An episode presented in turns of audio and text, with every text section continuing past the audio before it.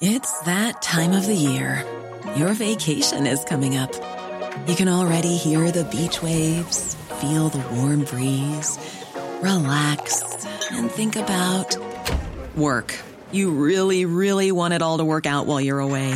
Monday.com gives you and the team that peace of mind. When all work is on one platform and everyone's in sync, things just flow wherever you are.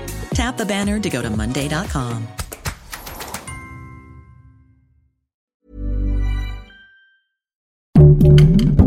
Heraldo Podcast, un lugar para tus oídos. Samuel García no hizo caso y se le adelantó al Congreso del Estado y quiere retomar su puesto como gobernador. Esto es Primera Plana de El Heraldo de México. Más vale pedir permiso. El clima político está bajo la incertidumbre por la decisión de Samuel García, quien se retiró de la contienda por la presidencia del 2024. Y es que Samuel no le hizo caso a la Suprema Corte de Justicia de la Nación y como si nada hubiera pasado, retomó sus actividades como gobernador de Nuevo León. Samuel hizo oídos sordos y siguió como si nada al poner en marcha la reconstrucción del puente vehicular en Escobedo. La Suprema Corte lo quemó en redes sociales y le recordó que Luis Enrique Orozco Suárez fue designado para ser gobernador interino, quien no tuvo ni chance de comenzar su chamba. Solo el Congreso del Estado tiene la facultad de designar al gobernador interino tras el permiso que pidió Samuel, pero este lunes el Congreso local definirá su situación. Además, senadores y diputados de Movimiento Ciudadano podrán buscar la candidatura presidencial del partido, y es que Mariana Rodríguez no cumple con el requisito de tener 35 años de edad para postularse. Si quieres estar bien informado sobre las elecciones del próximo año, no te pierdas la cobertura Ruta 2024 a través de todas las plataformas del Heraldo de México. Escríbenos en los comentarios qué te parece este episodio.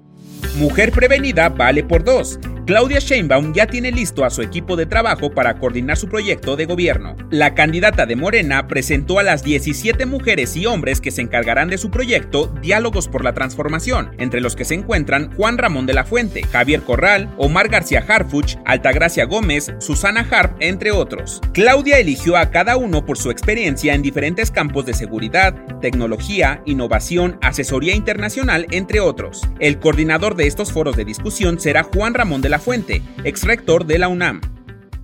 En otras noticias, en la playa de Melaque, en Jalisco, se reportó un ataque de tiburón que lamentablemente dejó a una víctima sin vida. Se trataba de una joven de 26 años que se encontraba nadando. De acuerdo con testigos, la mujer fue arrastrada hacia el fondo del mar y tiempo después el cuerpo sin vida salió a flote y tenía una pierna amputada. En noticias internacionales, alerta en el Mar Rojo. Este domingo el Pentágono informó que un buque de guerra de Estados Unidos y otras embarcaciones comerciales sufrieron un ataque, aparentemente de un grupo de Yemen. Los drones utilizados fueron interceptados sin que se conozca el origen del incidente. Y en los espectáculos, este sábado el actor Michael B. Jordan se vio involucrado en un aparatoso choque donde su Ferrari se estampó con un auto estacionado. Así como lo escuchas, lo más sorprendente es que cuando la policía investigó no encontraron ninguna sustancia de por medio como drogas o alcohol, y hasta el momento no han querido revelar qué fue lo que provocó este choque. Déjanos en los comentarios tú qué crees que haya pasado. El dato que cambiará tu día.